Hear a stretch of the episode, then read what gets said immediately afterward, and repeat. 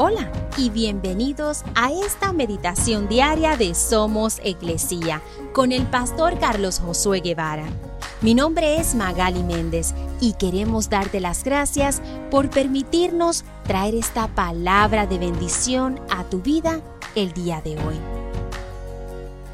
Romanos 8:26 dice, Además, el Espíritu Santo nos ayuda en nuestra debilidad.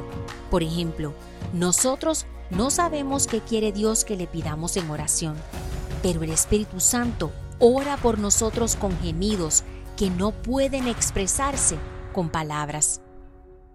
Este pasaje nos habla de la mejor ayuda que podemos recibir como hijos de Dios.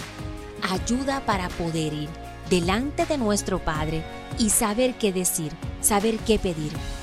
Recientemente mi hijo y yo íbamos a cenar en un restaurante y le hice la pregunta, ¿qué quieres para comer?